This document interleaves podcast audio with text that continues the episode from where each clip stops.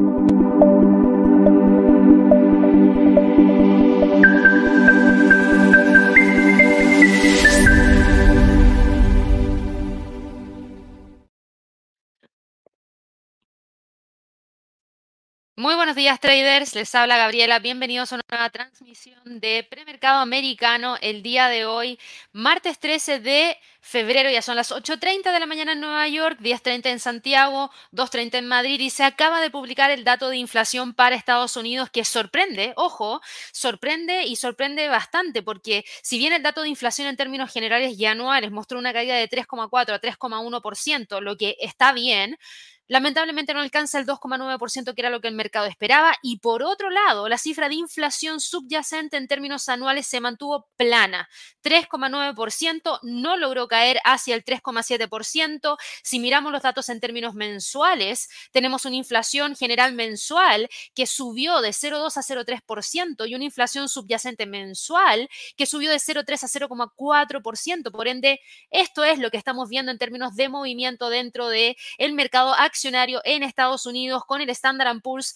presentando una caída en este momento de 0,51%, el Dow Jones retrocediendo 0,42%, el Nasdaq ampliando la caída. Antes de la noticia caía 0,50% y ahora acumula un retroceso de 0,69% y perdón, acumula un retroceso de un 1,17% porque solo por el dato está cayendo 0,67%. Así que esto profundiza la presión hacia la baja que sentía el sector tecnológico y que se veía a raíz de los movimientos dentro del Nasdaq. El Russell cae un 2% el día de hoy. En un gráfico de 5 minutos vemos la caída de un 1,79% en un gráfico de 5 minutos, lo que es muchísimo para el Russell, y esto tiene que ver específicamente con los datos que se acaban de entregar, porque aquí el mercado empieza a especular respecto a que los recortes de tasas no llegarían tan rápidamente porque las cifras de inflación salieron más altas de lo que el mercado estaba esperando, si bien en el caso de los datos anuales la inflación subyacente se mantuvo plana, en el caso de la inflación general y como dato anual sí logró caer, pero no lograron la expectativa del mercado y esa es una decepción tan fuerte qué se siente y que finalmente nos lleva a ver estos movimientos tan potentes que en el caso del Russell, que es uno de los que más está cayendo, se ve que la presión podría continuar en búsqueda del próximo nivel de soporte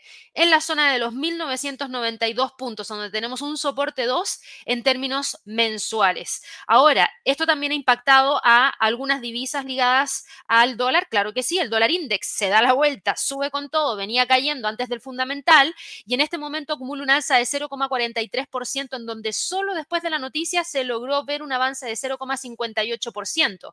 Para el euro dólar, por otro lado, la caída se retoma a partir de esta mayor fortaleza por parte del dólar. La libra dólar cae un 0,64% después de conocer la noticia. El dólar frente al yen viene con una alza pero fuertísima, 0,56% y alcanza los 150,16. Estos son todos gráficos de 5 minutos, por ende los movimientos son bastante fuertes a raíz de lo mismo.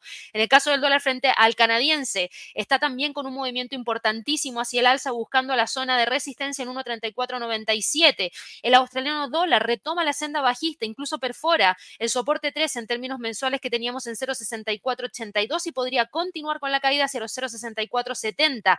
El dólar neozelandés frente al dólar hoy día alcanza, ojo, si yo me voy al gráfico diario, digo, ojo, porque esa es la parte inferior de una zona de congestión que hemos venido monitoreando. Por ende, ojo para los que están evaluando al dólar neozelandés frente al dólar. Como está tan cerca de ese nivel de soporte, si continúan las caídas, claro que podría perforar ese nivel para tratar de ir a buscar, por ejemplo, los niveles mínimos que teníamos más o menos por acá en torno a los 0,6040. Así que mucha atención con todo lo que ha estado pasando, por lo menos en términos de movimiento para el mercado durante la jornada de trading del día de hoy. El dólar frente al franco suizo, una alza fuertísima, viene ya alcanzando los 0,8850, se ha detenido un poquitito ahí a ver si es que logra después continuar con el movimiento hacia el alza.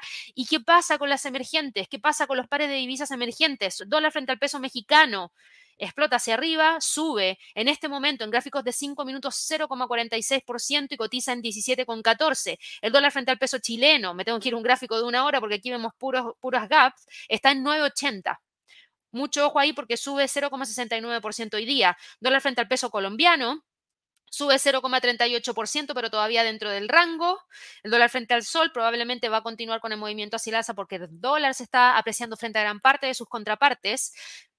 y en cuanto al oro, la plata, el cobre, que todos se operan en dólares, como tenemos un dólar tan fuerte, todos estos tres se encuentran en este momento en gráficos de 5 minutos presentando caídas importantes. En el caso del el oro alcanzando los 2015, en el caso de la plata alcanzando los 22.56, en el caso del cobre alcanzando niveles por debajo de los 3.70.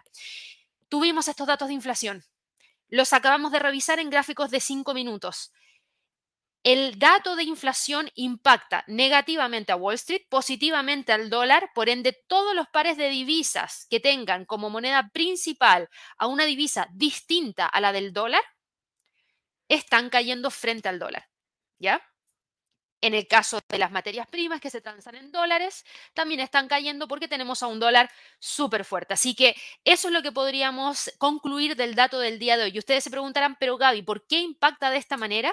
Porque las cifras de inflación no lograron caer al ritmo que el mercado esperaba. Un ritmo bastante pronunciado hacia la baja, y que viene a mostrar cierta preocupación respecto a lo que potencialmente podría estar ocurriendo más adelante si esto se mantiene.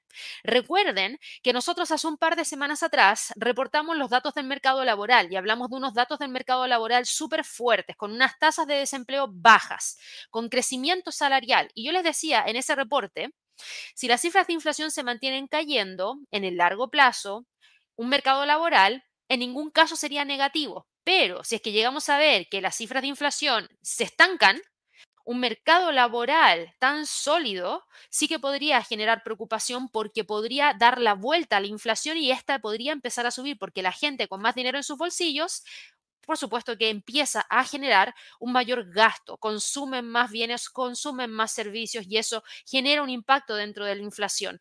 Hemos visto cómo se han logrado mantener las tendencias de inflación hacia la baja, pero los datos mensuales preocupan. En todos los datos mensuales que conocimos hoy día, IPC general, IPC subyacente, vimos un incremento de la inflación.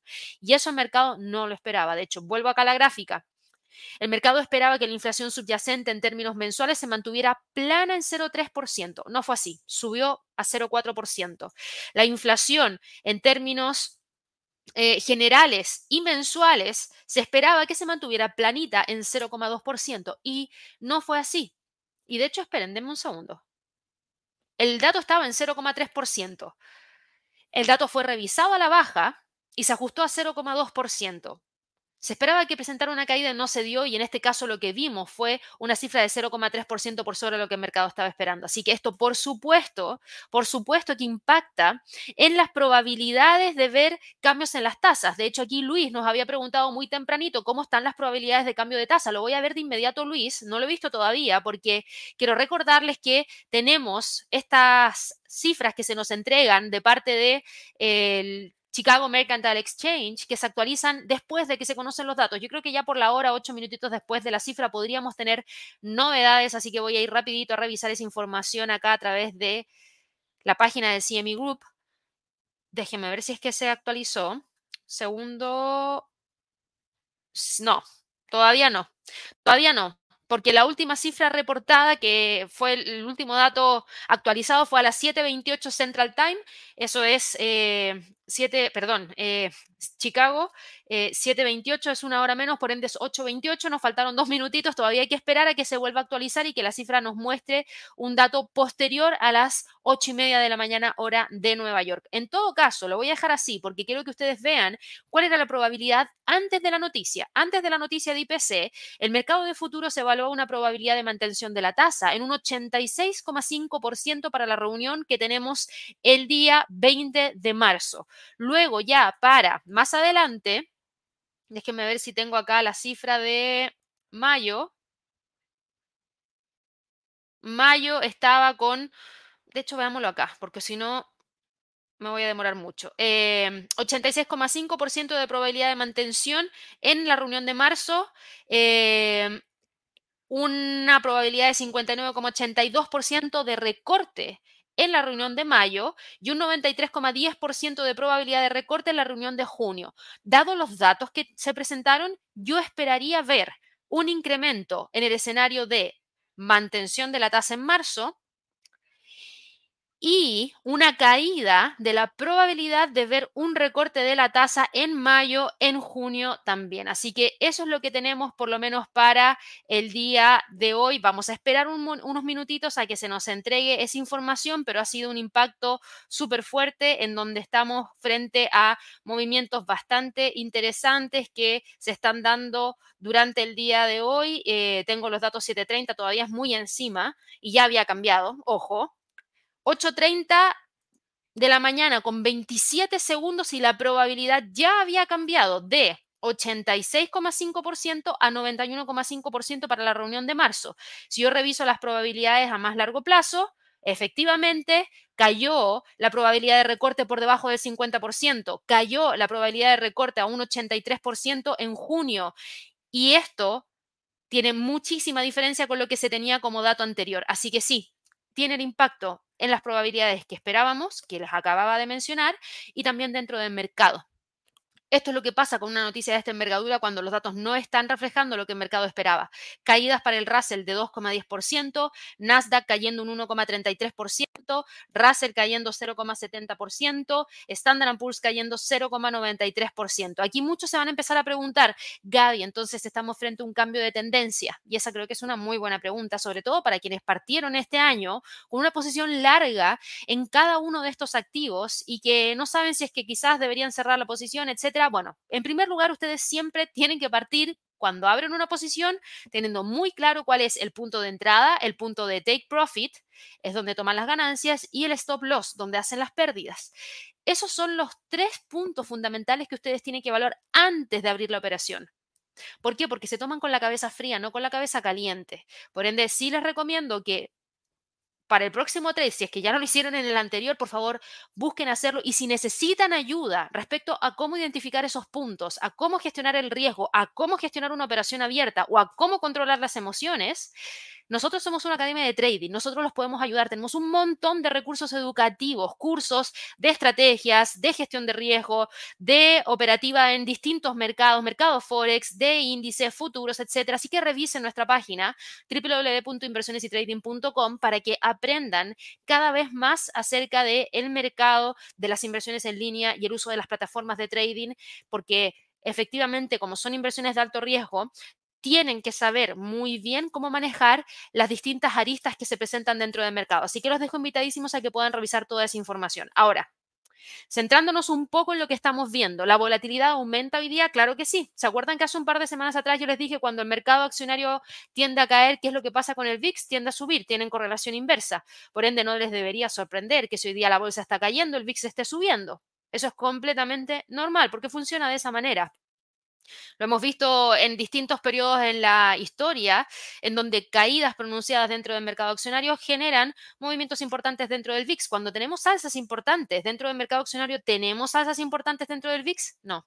No necesariamente, por eso digo, tienen correlación inversa. Así que hoy día el VIX salta 3,37%, choca con los 14,50 y está en ese nivel que podría romper para llevarnos hacia la próxima zona en torno a los 15,40 como próximo nivel importante. Ahora, respecto a la pregunta de si hay algún tipo de cambio de tendencia de alguno de estos índices, en el caso de el Standard Poor's, la vela del día de hoy es bastante fuerte hacia la baja. Patrones de vela, price action o acción del precio. Esto es a simple vista un patrón que nos muestra una corrección. Si la vela cerrara en este momento ahí, tendremos un patrón muy bajista que podría ampliar las caídas para más adelante. La vela todavía no cierra, nos queda toda la jornada por ver y hay que evaluar si es que realmente el precio logra continuar con el movimiento bajista. Pero si es que nosotros viéramos una vela cerrada, esto ya me indicaría que las caídas podrían continuar. ¿Por qué? Porque si yo veo la vela, la vela no tiene prácticamente mecha en la parte inferior, es muy chiquita. El cuerpo de la vela prácticamente abarca todo el movimiento de la vela hasta ahora. Además, la vela fue capaz de envolver a la vela anterior a esta que tuvimos acá. Además, logró generar un mínimo por debajo de los mínimos del 8 de febrero de la semana pasada. Y lo único que está deteniendo el precio y la caída son los 4.962 que está funcionando súper bien como soporte, que es una resistencia uno mensual que ahora se transforma en soporte. Si quieren aprender de patrones de vela, en el canal de YouTube hay algunos videos tutoriales de patrones de vela, también en nuestro sitio web y también tenemos cursos específicos de acción del precio. El curso de fundamentos sólidos del trading, yo les enseño todo un módulo completo de acción del precio para saber interpretar los patrones de vela. Así que revísenlo, échenle una miradita. En este momento, si es que el precio llega a generar la ruptura de ese soporte, no me extrañaría que vaya en busca de la línea de tendencia alcista.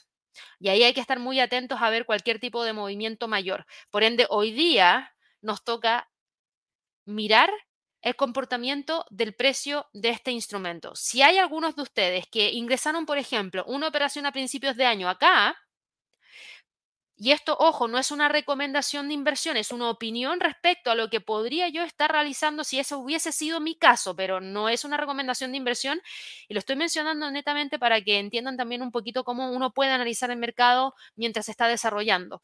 Yo no haría prácticamente nada. ¿Por qué? Porque si yo ingresé mi operación ahí el 8 de enero, por ejemplo, en base a que el precio estaba sobre tres medias móviles, 50, 100 y 200 en gráficos diarios y medias móviles simples, y en base a que estaba sobre una línea de tendencia hacia el alza, como no se ha quebrado ni la línea de tendencia hacia el alza ni las tres medias móviles, no tendría razones por las cuales salir de esa operación.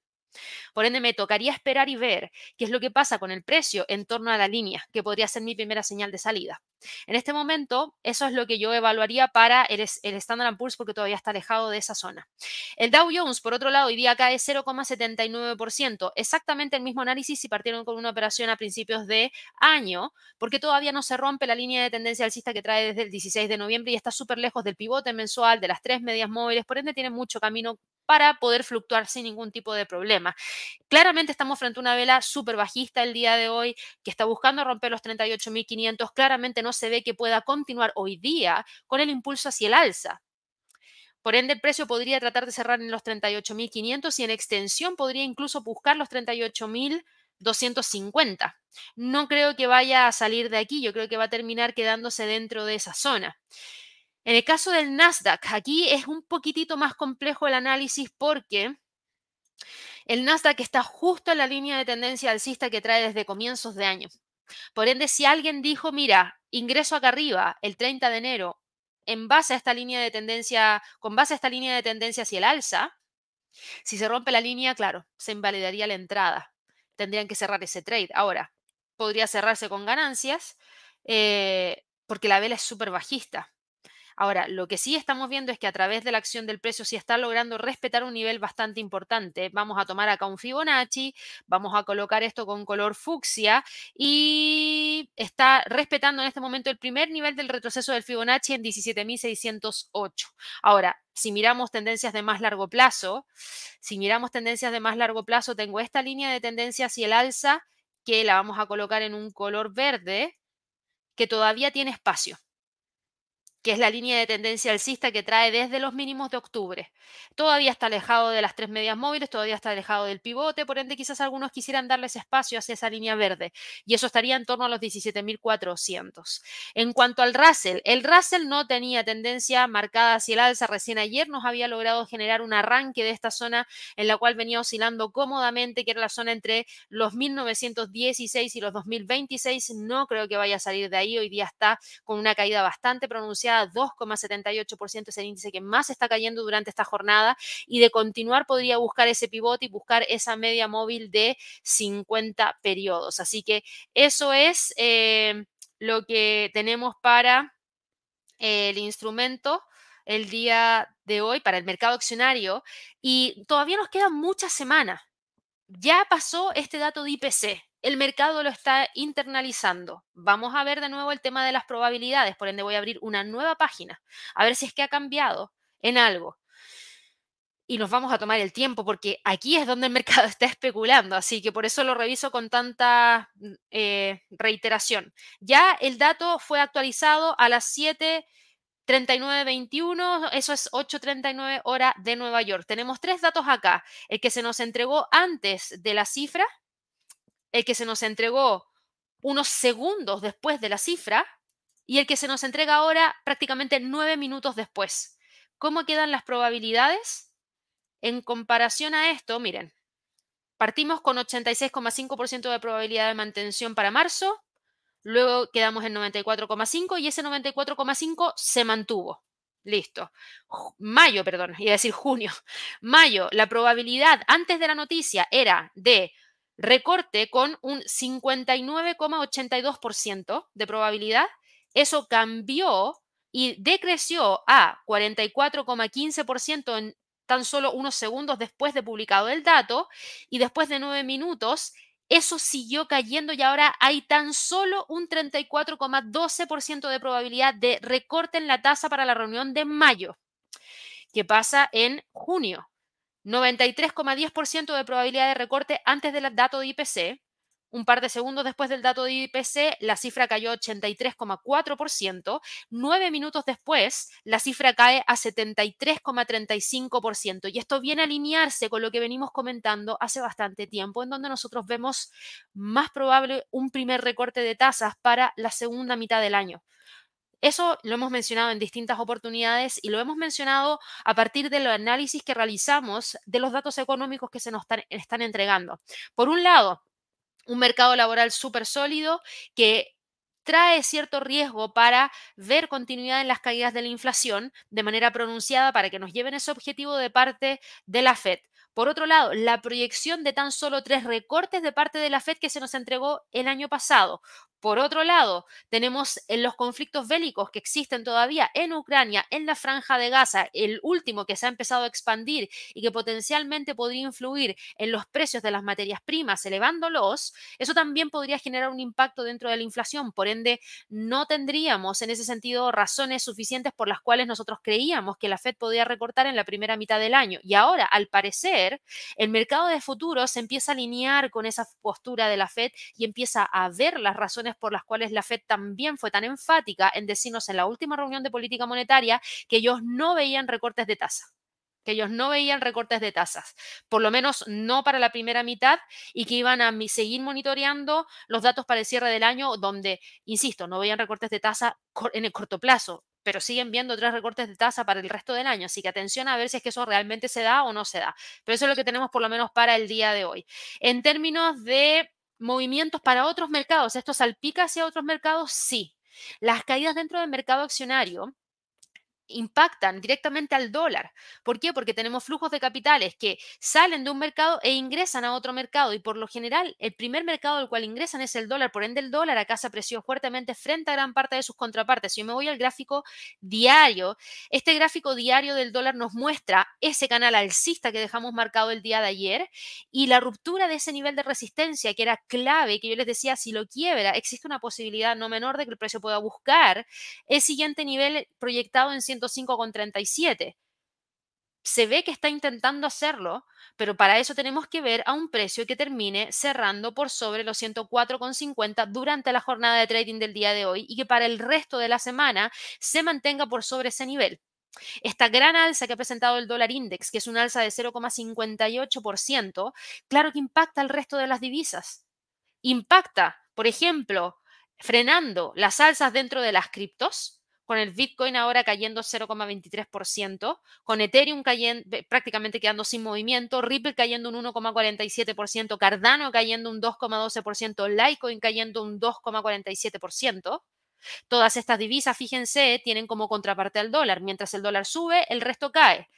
Si miramos a las otras divisas, el euro dólar cae fuertemente y se da el escenario principal que nosotros veníamos monitoreando, continuar con la tendencia bajista en búsqueda de los 1.071, 1.06560. Se ve que el precio está tratando de hacer eso porque no habrían justificaciones por las cuales empujar a un euro fuerte frente al dólar. ¿Por qué? Porque en las últimas reuniones de política monetaria del Banco Central Europeo, si bien no se ha hablado de un recorte ahora ya, sí se habla de posibilidades de recorte porque la economía en la zona euro está bastante dañada en comparación a la economía de Estados Unidos. Además, las cifras de inflación en la zona euro han caído y estuvieron en línea con la expectativa de caer con bastante rapidez y acercándose rápidamente al objetivo del 2%. Pero eso no pasa para Estados Unidos, por ende podríamos tener a un Banco Central Europeo recortando tasas mientras a la Fed manteniendo las tasas y eso haría que el euro se deprecie frente al dólar. Por ende, hace mucho sentido lo que está pasando con el euro frente al dólar norteamericano. La libra frente al dólar norteamericano, bueno, aquí el movimiento hacia la baja también está, pero a diferencia del euro dólar, aquí no tenemos una tendencia tan marcada hacia la baja. Aquí, de hecho, lo que hemos visto es que el precio, y voy a limpiar un poco el gráfico, vamos a limpiar todo en realidad.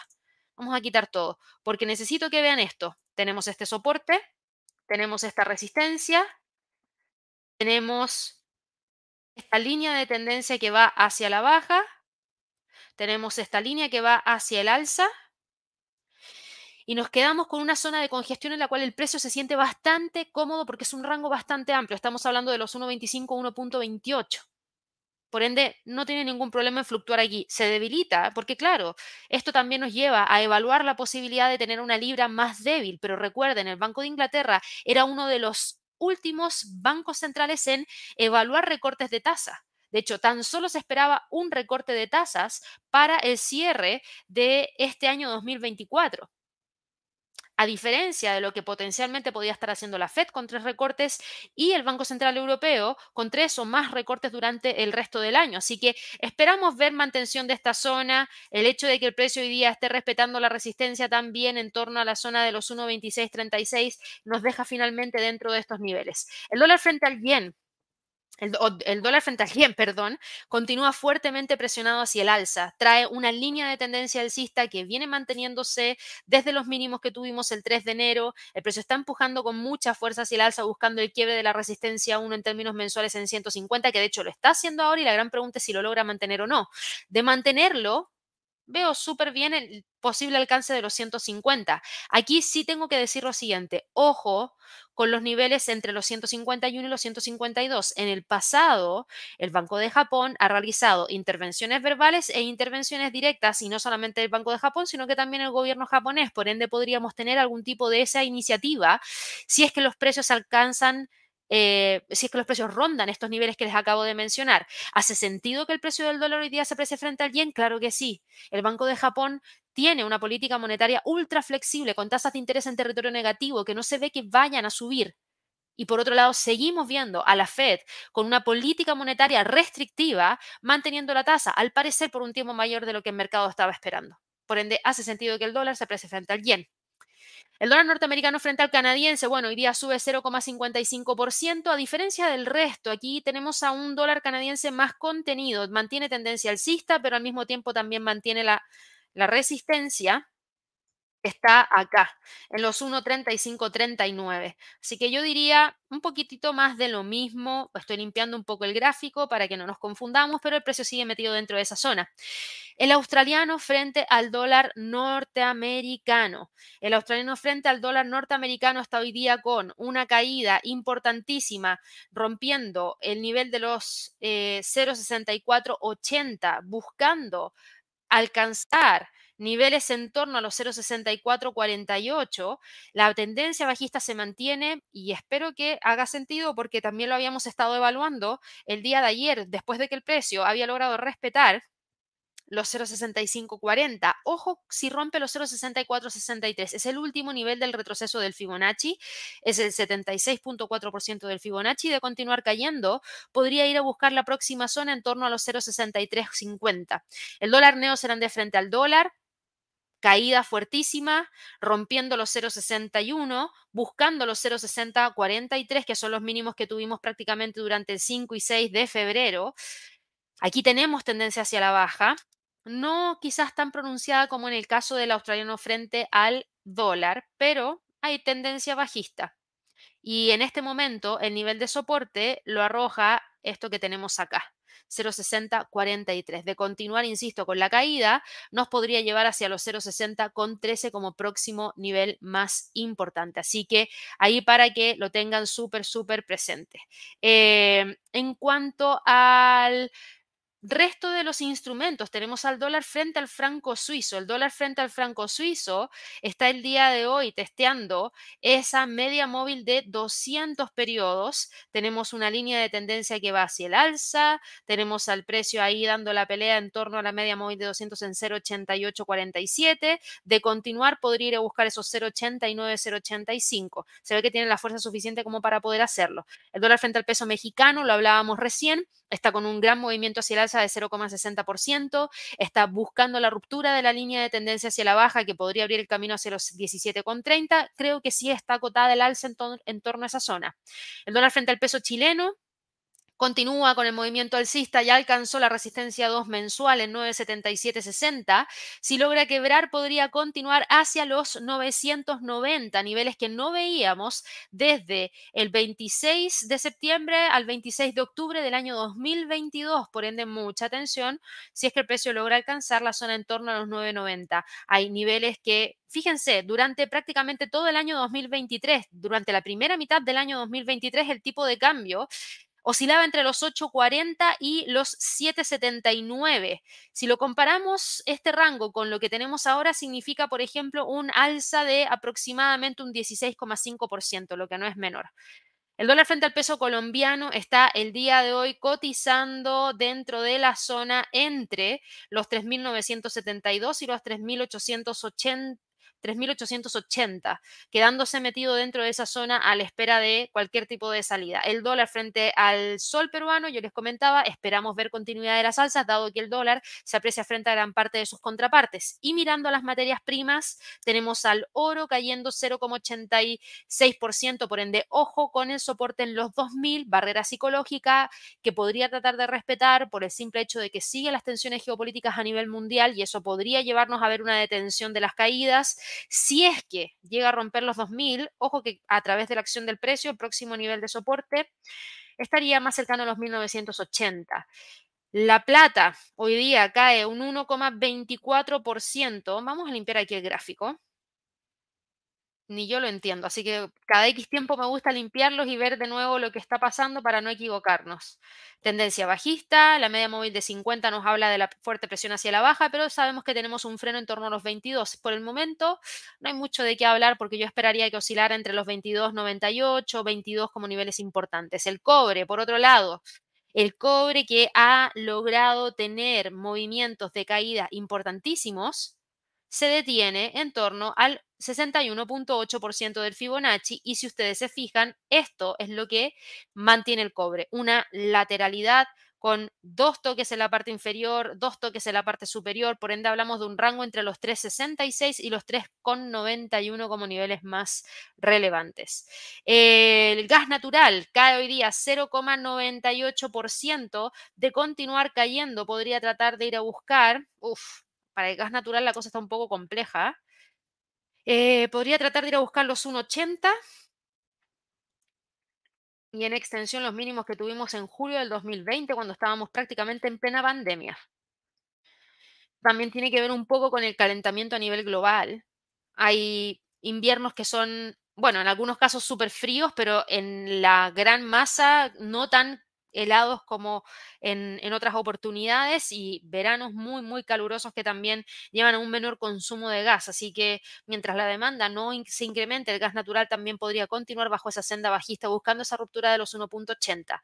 El único que me salté aquí en este análisis del día, que prácticamente ha estado relacionado principalmente al dato de IPC, que era lo más relevante para el día de hoy, han sido los movimientos que hemos visto durante esta jornada por parte del precio del petróleo. Y en el caso del precio del petróleo, si bien el WTI se transa en dólares, fíjense cómo no impacta negativamente al precio del petróleo. El precio del petróleo sigue al alza y eso tiene que ver con lo que pasa directamente en el mercado del petróleo. Hoy día el petróleo está con una alza de 0,66%. Está buscando la media móvil de 200 y está buscando la media móvil de 100 periodos cercanos a la zona entre los 77,50 y 77,80.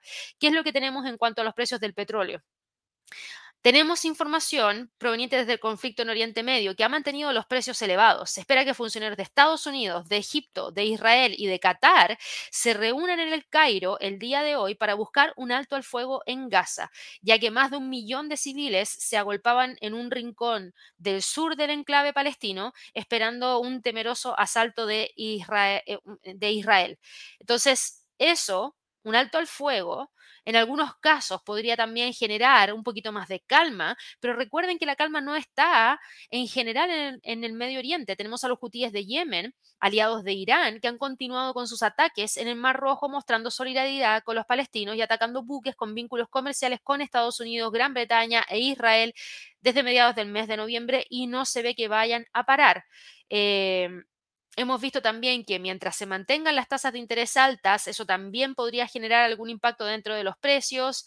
Hemos visto que hay... Eh, una gran cantidad de datos que se han estado entregando en el último tiempo. Hemos conocido también que la Organización de Países Exportadores de Petróleo, la OPEP, tiene previsto publicar su informe mensual sobre el mercado del petróleo el día de hoy. El secretario general del grupo dijo hoy día que cree que las perspectivas de demanda de petróleo a largo plazo son sólidas.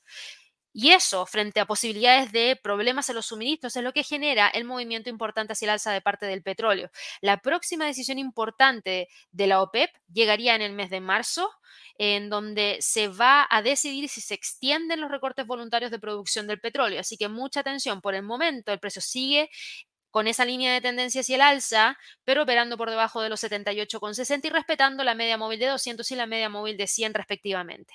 Así que eso es lo que ha pasado el día de hoy en el premercado. Fíjense que avancé bastante rápido porque prácticamente los movimientos del día de hoy tienen un solo factor en común que ha generado gran parte de los movimientos y que fue el dato de IPC para este día en la bolsa en Estados Unidos. Ahora, como yo sé que hay otros temas que son igual de importantes o relevantes durante esta jornada, igual les voy a comentar qué es lo que ha pasado con... Em, algunas empresas de Estados Unidos, algunas empresas de Estados Unidos porque Nvidia, Nvidia el día de ayer cerró en 722 dólares con 48 centavos. Alcanzó el objetivo en 740 y retrocedió cerrando con una alza acumulada de un 1 de 0,16%, perdón. Nvidia superó brevemente la capitalización de mercado de Amazon el día de ayer para convertirse en la cuarta acción más valiosa de Estados Unidos. La valoración de Nvidia ahora se sitúa en 1,78 billones de dólares. Eh, Amazon cerró un 1,3%, 1,21% por debajo de eh, lo que habíamos visto en el cierre del día viernes.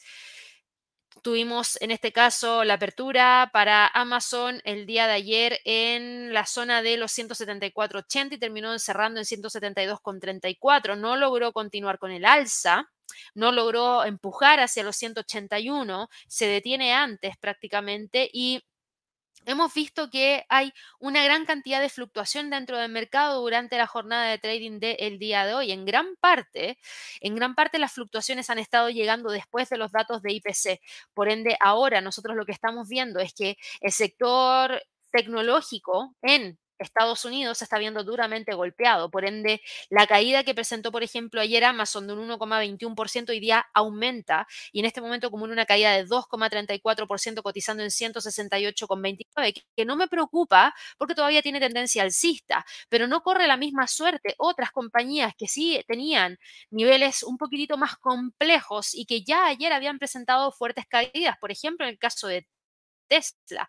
Tesla el día de ayer había cerrado con un retroceso de 2,81% en 188,13 y hasta ahí no pasaba nada porque el precio seguía operando entre los 200 y los 177,67, pero hoy día en el premercado acumula una caída de 3,18%, cotiza en 182,14, lo que nos lleva a acercarnos cada vez más a ese nivel de soporte clave que tenemos en torno a esos 177. Por ende, hay que prestar atención, hay que mirar de cerca qué es lo que potencialmente podría terminar ocurriendo para este en eh, general. Así que eh, esos son de los destacados dentro del sector tecnológico, pero no es de lo único que tenemos que hablar el día de hoy porque hay movimientos de parte de algunas acciones en puntual que venían con fluctuaciones antes de las cifras de IPC por razones puntuales de cada una de ellas. Eh, así que se las vamos a mencionar ahora. JetBlue, por ejemplo.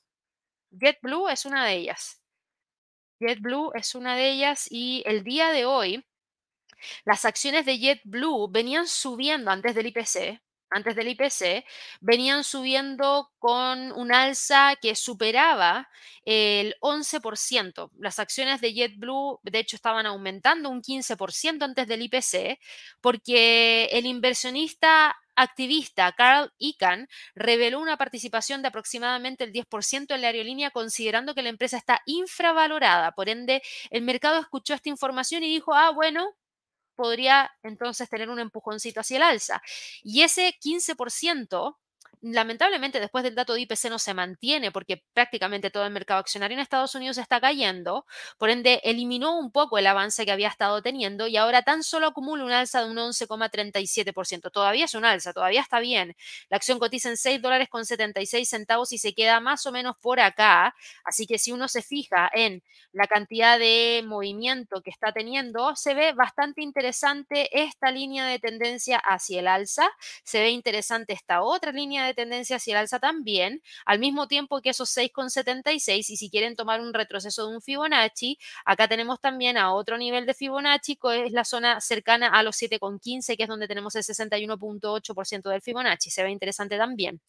También teníamos noticias importantes de parte de TripAdvisor. TripAdvisor está TripAdvisor está el día de hoy con un movimiento de em, alza de 9,92%. Eso nos deja con la cotización en 24 dólares con 59 centavos aproximadamente. Las acciones subían un poquitito más antes de las cifras de IPC porque las acciones estaban con un alza de alrededor de un 12%. ¿Y saben por qué viene con alzas? Y aquí voy a eliminar absolutamente todo lo que tengo dentro del gráfico porque creo que lo más relevante es esta fuerte línea de tendencia alcista y el hecho de que el precio está alcanzando niveles de resistencia que de continuar podría llevarnos hacia los próximos niveles más importantes a monitorear. Eh, TripAdvisor hoy día subía porque informó de que va a formar un comité especial compuesto por sus directores independientes para evaluar propuestas que podrían presentarse para una posible transacción. Y eso ya llamó la atención de gran parte de los inversionistas que se posicionaron en largo en TripAdvisor ante esa posibilidad de transacción que se podría dar. Por otro lado, Coca-Cola de Coca-Cola Company también con noticias importantes para el día de hoy, porque hoy día teníamos en el premercado el reporte de ganancias trimestrales de, de Coca-Cola Company. La empresa reportó un beneficio por acción de 0.49 dólares, superando la estimación del mercado y también unos ingresos que terminaron reportándose en 10.948 millones de dólares. Eso es superar la estimación de mercado en un 2,56%, razón suficiente para que de Coca-Cola Company esté al alza el día de hoy.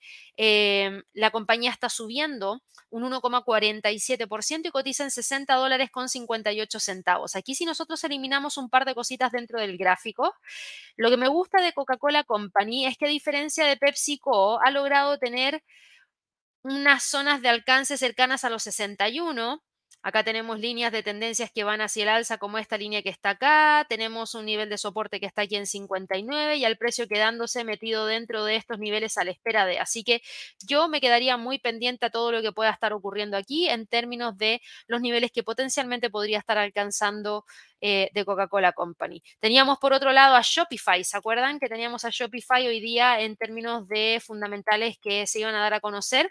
Bueno, Shopify el día de hoy está con un movimiento de premercado cayendo un 12.07%. Queda el precio más o menos acá en torno a los 78 dólares por acción. La caída es fuertísima y la razón de las caídas de Shopify el día de hoy vienen de la mano de que Publicó, sí, un cuarto trimestre mejor de lo esperado en los ingresos y las ganancias. Shopify registró ganancias ajustadas de 34 centavos por acción, superando la estimación del mercado, ingresos que estuvieron por sobre lo que el mercado estaba esperando, pero no fue suficiente. Para Shopify, como es del sector tecnológico, el hecho de conocer las cifras provenientes desde Estados Unidos en términos de inflación generan una presión mayor dentro del mercado y eso no la puede dejar exenta de las caídas que están presentando todas las otras empresas ligadas al sector tecnológico. Además de eso, teníamos el día de hoy a otras empresas que habían estado entregando harta información. Yo leí las principales para que de esa manera tengamos más espacio para poder responder algunas preguntas a través del chat, pero antes de pasar a eso, voy a revisar en qué están Coinbase, Marathon y Riot, que son las empresas ligadas a las criptos, a ver si es que logran o no continuar con el alza. Yo esperaría que no, a raíz de que son empresas ligadas al sector tecnológico y después de los datos de IPC, sabemos que el sector tecnológico ha sido uno de los más dañados en términos de movimientos eh, hacia el alza. De hecho, lo único que ha estado haciendo el sector tecnológico es caer. Bueno, en el caso de Coinbase, que ayer cerró en 147,31, lamentablemente hoy día cae un 5,76% y vuelve a cotizar cercano a los 138.50 para Marathon Digital Holdings. Marathon Digital Holdings lamentablemente también frena las alzas y hoy día cae un 8,87% y se queda en torno a los 24,85. Riot, que la mencionamos ayer en el live de lluvia de trades. Bueno, no se mantuvieron las alzas de parte de las criptos y peor aún, el sector tecnológico en Estados Unidos está fuertemente dañado. Por ende, hoy día Riot también se une a las caídas y cae un 8,42% cotizando en 14 dólares con 57 centavos, más o menos por acá. Así que eso es lo que tendríamos en términos de niveles importantes a monitorear para todos estos instrumentos durante la jornada de trading del día de hoy. Me voy a ir de inmediato a responder preguntas porque sé que han llegado un montón, pero antes, antes les quiero recordar que está disponible la guía de cuatro ETFs para este año 2024. Les estoy compartiendo justamente ahora el código QR para que ahí puedan revisar toda la información y también está disponible en el chat y también está disponible en la descripción de este video. También les quiero recordar a todas las personas que están en Miami o cerca de Miami que yo voy a estar personalmente y presencialmente en Miami el día 22 de febrero para llevar a cabo el seminario presencial de técnicas de trading enfocado en price action, que es acción del precio, y order block. Espero que puedan participar, falta muy poquito, en tan solo nueve días vamos a estar allá, así que espero que todos puedan completar eh, este formulario si es que les interesa saber cómo acceder. Este es un evento que vamos a realizar en colaboración con Oanda, por ende es muy probable que Oanda los esté contactando para poder entregarles más información respecto al lugar del evento, lo que vamos a estar viendo ese día, entre otras cosas Así que ahí espero que todos puedan participar. Y por último, también les quiero recordar, no se olviden de visitar nuestro sitio web www.inversionesytrading.com. Si ustedes pinchan ahí en cursos de trading, van a encontrar un montón de cursos de distintos niveles de aprendizaje. Tenemos un curso de aprender trading desde cero, análisis técnico, fundamental, forex para principiantes, algunos son gratuitos, algunos son de pago. Si nos vamos a nivel intermedio, ustedes se van a dar cuenta que ahí hay algunos de estrategias de trading, análisis técnico y fundamental, trading de acciones. Y el que yo siempre recomiendo, que ojalá todos puedan tomar, es el curso de eh, fundamentos sólidos del trading, que aquí está colocado como de nivel avanzado, pero en realidad no es de nivel avanzado. Yo creo que esto está mal catalogado y lo vamos a dejar seguramente en los cursos deluxe. ¿Por qué? Porque el curso de fundamentos sólidos del trading es el curso más completo que tenemos en la academia y le sirve para aquellos que están recién partiendo y para aquellos que ya llevan tiempo pero que necesitan reforzar las cosas fundamentales dentro del el análisis técnico, el análisis fundamental, estrategias de trading y que no pueden dejar pasar. Así que este es un curso súper completo, son 2.160 minutos de video, van a aprender un montón, échenle una miradita, no se van a arrepentir, de verdad que no, ahí comparte el los profesores de ese curso soy yo y Javier. Es eh, eso algo bastante interesante porque nos dividimos algunas secciones para poder enseñarles a ustedes todo lo que consideramos que es fundamental, que deben conocer cuando están operando este mercado. Espero que, insisto, puedan participar. Así que, y aquí dice 420 minutos de videos con analista, lo que está completamente erróneo. Así que voy a pedir que lo arreglen porque son 2.160 minutos, no 420 minutos de video. Em, para que ahí ustedes lo puedan ver. Vamos a ajustar esa información aquí en la página porque reciben muchísima, muchísima información, se tocan muchos temas. Dicho eso, me voy ahora con las preguntitas que tenían a través del chat.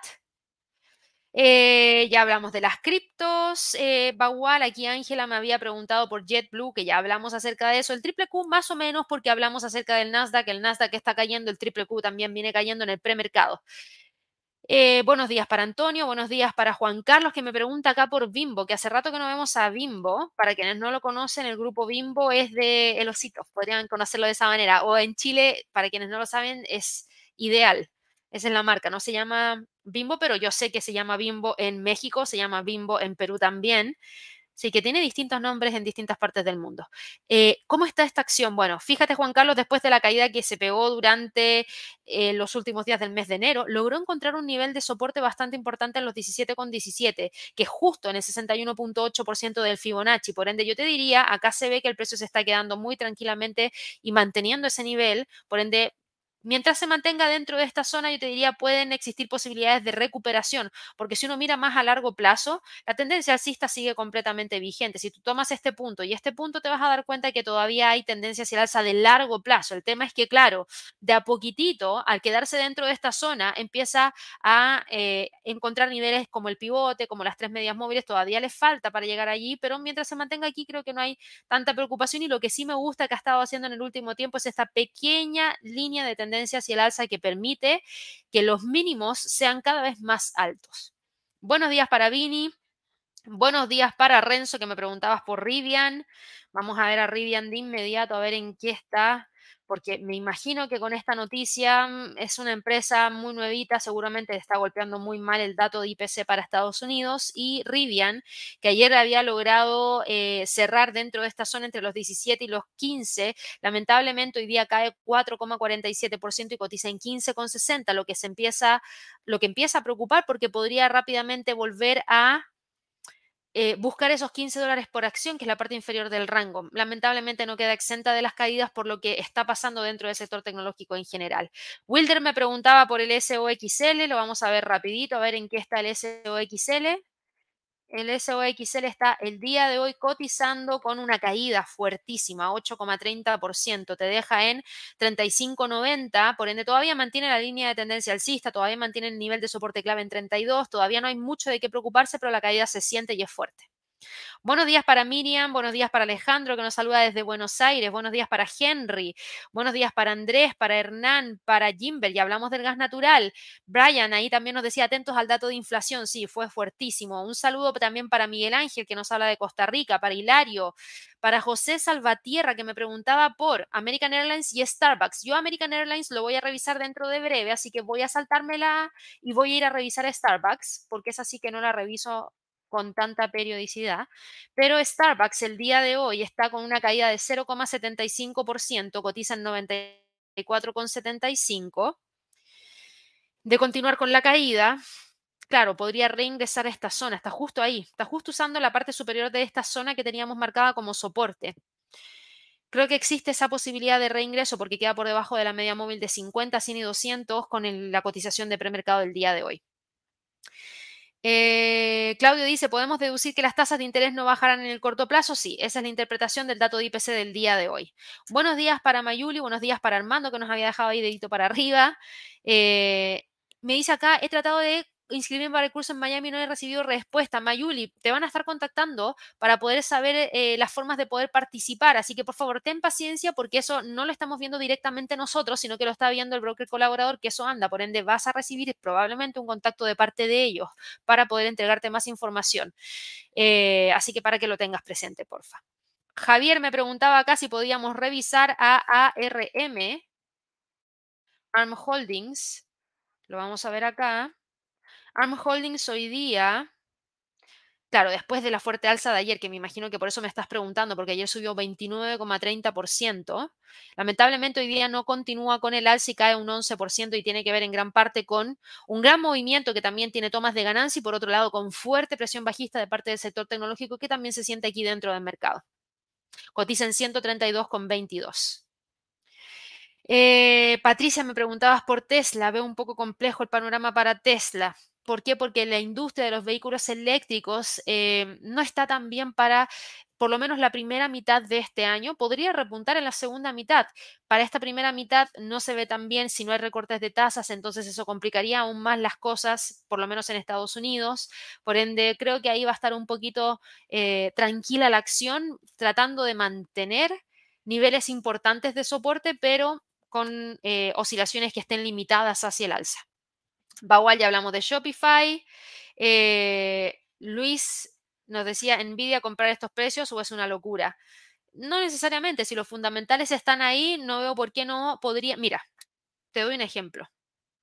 Esa misma pregunta que me haces tú, Luis, es los que se preguntaban exactamente eso mismo en 553 y finalmente el precio terminó con un alza de 32%. Por ende, si los fundamentales están ahí y el técnico está ahí, no debería ser una locura porque tienes razones potentes como para poder esperar continuidad de movimiento hacia el alza. Si esos fundamentales se fuman, entonces también rápidamente tú tienes que saber dónde están tus puntos de invalidación para poder cerrar ese trade y no quedarte con un trade entrampado que no se dio como tú esperabas que se diera.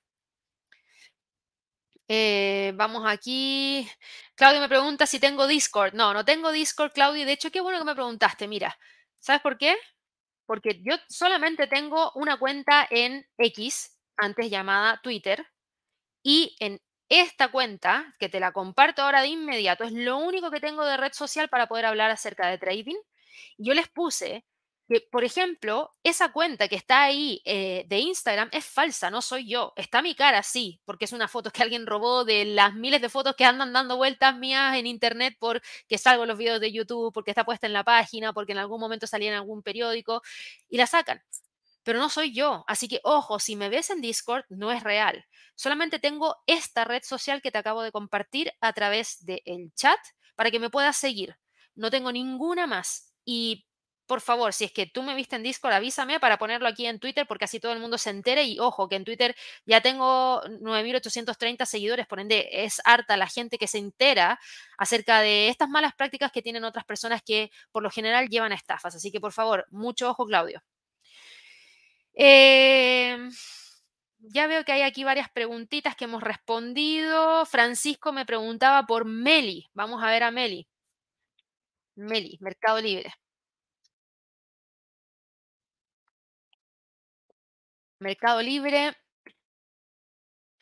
Mercado Libre el día de hoy está con una caída de 3.07% que, insisto, no nos debería sorprender porque es una empresa del sector tecnológico y se acopla las caídas dentro del sector tecnológico en general. Tampoco me preocupa, tampoco me preocupa porque Mercado Libre trae una tendencia hacia el alza bastante fuerte el precio logra mantener ese nivel de soporte que tenemos acá, todavía está incluso alejado ese nivel de soporte del primer nivel del retroceso de Fibonacci. Por ende, yo te diría, no hay mucho de qué preocuparse por el momento para Mercado Libre porque el precio está contenido y operando dentro de esta zona que podríamos decir es una zona que le acomoda bastante bien. Estamos hablando de los niveles entre los 1800 y los 1680 a dejar marcado acá. Ahí está. Opera tranquilamente dentro de esa zona manteniendo la línea de tendencia que va súper marcada hacia el alza. Eh, Nanis, un gusto también saludarte a ti. Ya revisamos al oro el día de hoy.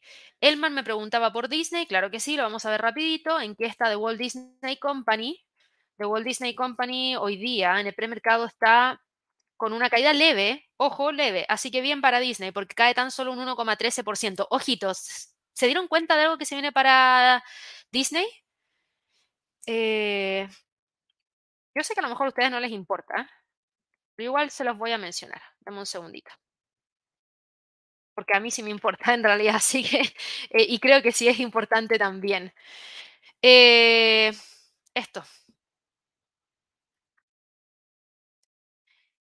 Vendió el Taylor Swift el concierto y todos los derechos a Disney Plus por más de 75 millones de dólares. ¿Creo que se van a recuperar esos 75 millones de dólares? Sí.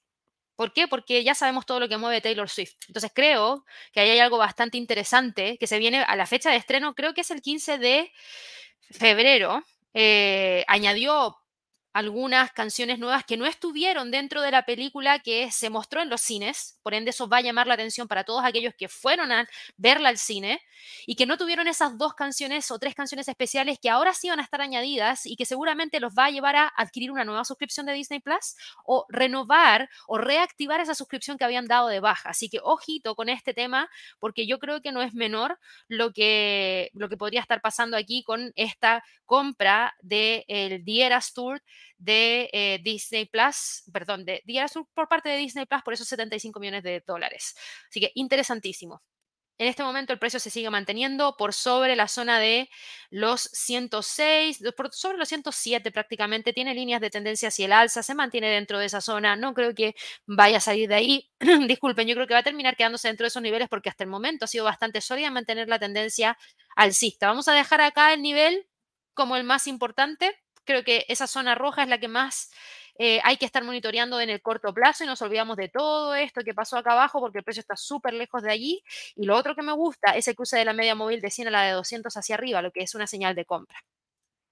Vamos con otras preguntitas a través del chat. Eh, Claudio me decía, el mercado estará descontando esto que pasó con las tasas. Lo está descontando en este momento, no lo tenía descontado y por eso el impacto es tan fuerte y por eso el Russell cae ahora un 3,19%, el Nasdaq un 1,68%, el Standard Poor's ya cae un 1,20% y el Dow Jones 0,77%, mientras que por otro lado, el dólar index continúa acumulando alzas y ahora sube 0,55%. Por ende, no lo tenían descontado y ahora lo están descontando y por eso ves estos impactos dentro del mercado, porque efectivamente la probabilidad de ver recortes de tasa han ido disminuyendo drásticamente, dejándonos con una, un primer recorte de tasas, acaba de abrir la bolsa en Estados Unidos, con un primer recorte de tasas para ya junio, saltándonos marzo, saltándonos mayo, algo que antes no era así. Así que ha cambiado un montón. Eh, Jorge me preguntaba si podíamos ver a Fastly. Gracias ahí por el saludo y el comentario. Vamos a ver a Fastly rapidito, ya que abrió la bolsa el día de hoy. Me hablabas acerca de la entrega de sus reportes trimestrales mañana al cierre. Se espera una pérdida mínima. Podría tratar de dar la vuelta, ojo. Es tan, es tan bajita la pérdida que se espera que podríamos pasar a territorio positivo. Ahora, esta es una acción que hace rato no veíamos, pero que claramente tiene una tendencia marcada hacia el alza. Claramente traíamos un nivel de resistencia que era súper importante este de acá, que estaba prácticamente en los 24 dólares por acción. Ya logra hoy día, no, no logra todavía. Le falta espacio para cerrar el gap. 28,55, pero Está ahí, está en camino. Fíjate que hoy día, por supuesto, como está el mercado bajista, también se acompaña de caídas, o se acopla las caídas, mejor dicho, pero ahí está, dando la pelea en los 22.50, manteniendo el soporte que antes era una resistencia uno mensual y la línea de tendencia alcista que trae de corto plazo desde los mínimos del 17 de enero. Por ende, yo te diría que por el momento mantiene la tendencia, hay que esperar y ver el precio de cierre de la vera del día de hoy. Y como ya abrió la bolsa en Estados Unidos, como ya respondí una gran cantidad de preguntas que me enviaron aquí a través del chat, así que qué bueno que preguntaron y aquí vi que habían varias preguntas de activos que voy a revisar ahora. AMD, por ejemplo, que me preguntaron acá. Hernán. Y también voy a revisar la pregunta de otro Hernán que me preguntaba por WM y aquí Alberto también me pregunta por WM, así que ¿qué es lo que es WM? Waste Management. Voy a revisar eso porque los dos me preguntaron por lo mismo. Ah, y hoy día tuvo un gap alcista, sube 3,35%. Esto es Waste Management. Waste Management. A ver, déjame ver si encuentro algo. No es una acción que esté en mi radar eh, mirándola constantemente. Por ende, déjame ver si encuentro algo porque la, el alza, bueno, tuvimos entrega, pero déjame ver si hay algo. Segundo. Waste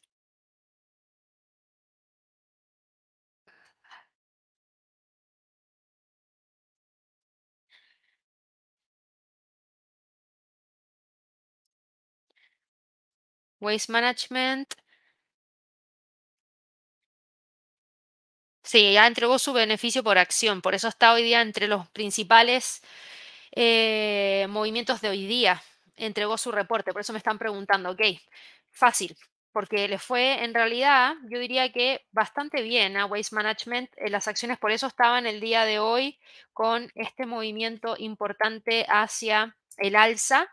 Eh, sus ganancias superaron las estimaciones del mercado, fueron principalmente impulsadas por mejoras en los precios y el volumen. Además, la gerencia proyectó un rango de crecimientos del 6 al 7% para el año fiscal 2024, junto con ganancias operativas ajustadas antes de intereses, impuestos, depreciación y amortización, en el rango de 6.28 mil millones a 6.43 mil millones. Así que súper bien, esa es la razón por la cual hoy día sube. Lamentablemente no continúa con un alza mayor porque ya sabemos que el mercado en general está con una fuerte presión hacia la baja, pero lo interesante de Waste Management, que para quienes no lo saben, esta es una empresa de recolección de basura eh, está en este momento con esta pendiente alcista muy marcada, que respeta muy bien y esperaría que la mantenga. De hecho, estoy esperando a ver si es que logra mantener los 194,76. Dicho eso, ahora sí, nos vamos rapidito a revisar lo que ha pasado con la apertura, con aquellas acciones que seguimos a diario. Apple hoy día cae un 1,31%, profundiza el retroceso del día de ayer, queda por debajo del pivote, está a punto de romper la media móvil de 100, por ende yo veo que está buscando los 183 como próximo nivel más importante. Alphabet cae alrededor de un 2%, ojito con los 143. Hay muchas cosas que convergen en torno a esa zona. Pivote mensual, 38.2% de una extensión de Fibonacci, muy cerquita una línea de tendencia alcista. Ojo con eso. Meta Platforms sigue operando dentro de la zona entre los 480 y 450 que eh, ha logrado mantener firmemente durante estas últimas horas y a pesar de la caída de un 1,59% del día de hoy, fíjense que el color de la vela nos habla de un precio de apertura más bajo y un precio actual de mercado que ha logrado superar ese precio de apertura, por ende está tratando de recuperar terreno perdido. Amazon cae un 3.07%, lamentablemente este es un revés importante para quienes estábamos buscando los 176, 181, sin embargo, todavía mantiene la tendencia alcista de manera firme, la mecha en la parte inferior nos habla de aquellos que, está, que ingresaron una operación de compra en los mínimos tratando de tomar ventaja de estos precios más bajos para ver si es que logra continuar para el resto del año hacia el alza, así que todavía no me preocupa en. Tesla cae un 1,73%, sigue entre los 200 y los 177, Microsoft cae un 2,16% y mantiene los 400, Moderna cae un 1,22%, ojo que le ha dado la vuelta un poquitito a la apertura que tuvimos el día de hoy, está negativa por supuesto, pero el precio actual de mercado es mayor que el precio de apertura y eso significa que está respetando muy bien los 85,24 como soporte. Chevron sube 0,26%, pero sigue dentro de la zona entre los 150 y 154. ExxonMobil cae 0,32%, pero mantiene la zona entre los 101 y los 105. Netflix cae un 1, 21% y se queda por debajo de los 555. De continuar con la caída, podría buscar los 540. American Airlines cae 0,87%, pero respeta los 14,62. Norwegian cae alrededor de un 3% porque no le sienta nada de bien a la industria del turismo el hecho de que tengamos unas cifras de inflación que nos lleven a evaluar la posibilidad de ver una mantención de las tasas por un tiempo mayor. Eso quiere decir que probablemente aquellas proyecciones que habían de aumento de demanda durante el verano en Estados Unidos, que cae justamente en los meses de junio, julio, agosto, más o menos por ahí, probablemente con tasas de interés tan altas no generen una mayor demanda de reservas porque las tasas todavía estarían altas. Hubiese sido distinto el escenario de tener tasas más bajas para ese periodo porque sí podrían haber impulsado el número de reservas, por ejemplo, en los cruceros, en la hotelería, en los tickets aéreos. Así que hace sentido que esté cayendo también Norwegian el día de hoy. PepsiCo sube 0,26%, pero sigue dentro del rango. Bueno, Disney, que venía cayendo, ha logrado mantenerse sobre los 108 y tan solo cae 0,52%. Bank of America cae casi un 2%, pero se mantiene sobre la zona de los 32,72. Salvemarle cae casi un 5% y cotiza entre los 110 y los 120. Nvidia está hoy día con una caída de 2.07% y se mantiene sobre los 193,70. AMD cae 2,77%, se queda un segundito se queda dentro de la zona entre los 185 y los 160. Alibaba está hoy día con una caída de 0,64%, operando entre los 74, 80, 70. Pinduoduo opera con una caída de 0,74%. Eh, eso sí, todavía manteniendo la línea de tendencia hacia el alza. En Face Energy cae 5,14% y opera entre los 126 y los 113,78. Así que esa ha sido la apertura del día de hoy. Bajista, claramente, pero no tan bajista como hubiésemos como podría haber sido. Eso es lo que voy. Por el momento el Nasdaq mantiene la línea de tendencia alcista, por el momento el Russell se mantiene sobre el pivote, por el momento el Dow Jones se mantiene sobre los 38.250 y el Standard Poor's por sobre los 4.934. Así que eso era lo que teníamos para ver el día de hoy. Muchas gracias a todos por acompañarme en esta transmisión de premercado americano. Para aquellas personas que nos están viendo por primera vez y para aquellos que todavía no se han suscrito al canal, por favor vayan y suscríbanse, denle clic a esa campanita de notificaciones. Ojalá que nos regalen muchísimos likes para seguir creciendo. Recuerden que en el canal van a encontrar un montón de información de análisis de mercado a diario, pero también recuerden que en nuestra página www.inversionesytrading.com van a encontrar un montón de recursos educativos y herramientas para quienes están operando hoy en día con algún broker. Así que visiten la página para que ahí puedan seguir potenciando su trading. Con eso me despido, espero que todos tengan una excelente jornada y nos vemos mañana en un nuevo live de premercado americano. Chao, chao.